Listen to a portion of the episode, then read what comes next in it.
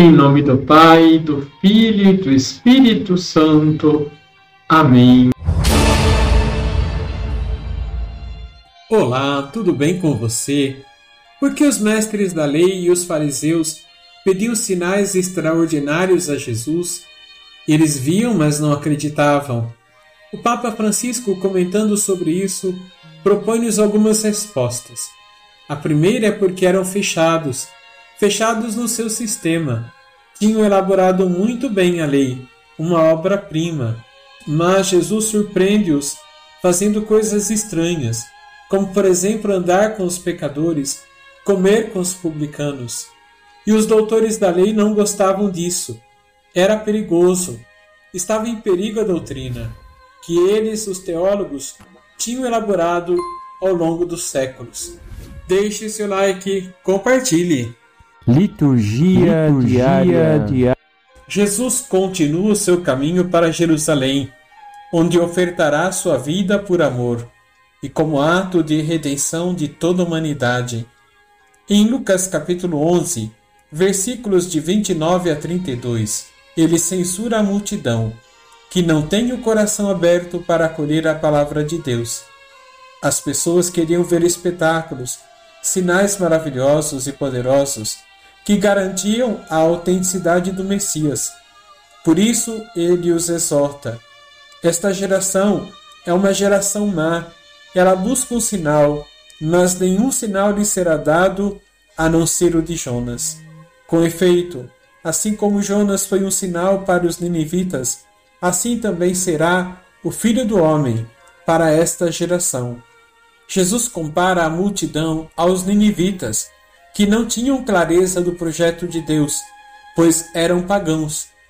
Assim, muitos dos que se aproximavam do cristianismo iam atrás dos sinais que respondiam aos anseios imediatos e não ao autor do grande sinal que é a vida.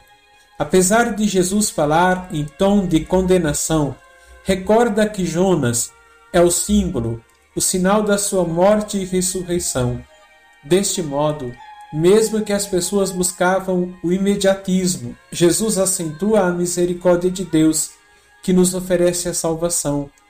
Esta misericórdia foi oferecida aos que buscam a sua conversão, e a Rainha do Sul, que, sabendo da sabedoria de Salomão, vem à sua procura.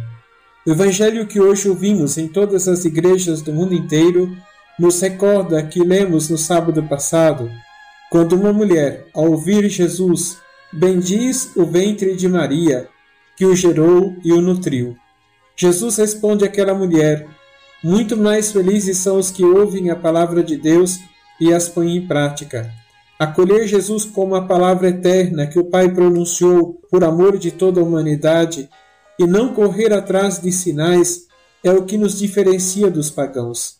Estes existem e muitas vezes se opõem a acolher a palavra de Jesus. Os sinais passarão. O pão multiplicado hoje sacia a fome de alguns por um pouco tempo, mas o pão que Jesus oferece sacia e preenche o coração do homem para sempre. Vamos rezar?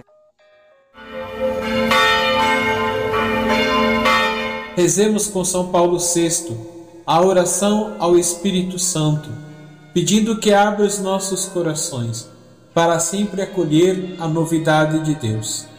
Ó Espírito Santo, dai-me um coração grande, aberto à vossa silenciosa e forte palavra inspiradora, fechado a todas as ambições mesquinhas, alheio a qualquer desprezível competição humana, compenetrado do sentido da Santa Igreja, um coração grande, desejoso de se tornar semelhante ao coração do Senhor Jesus.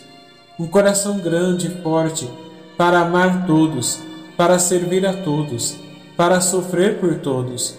Um coração grande e forte para superar todas as provações, todo tédio, todo cansaço, toda desilusão, toda ofensa.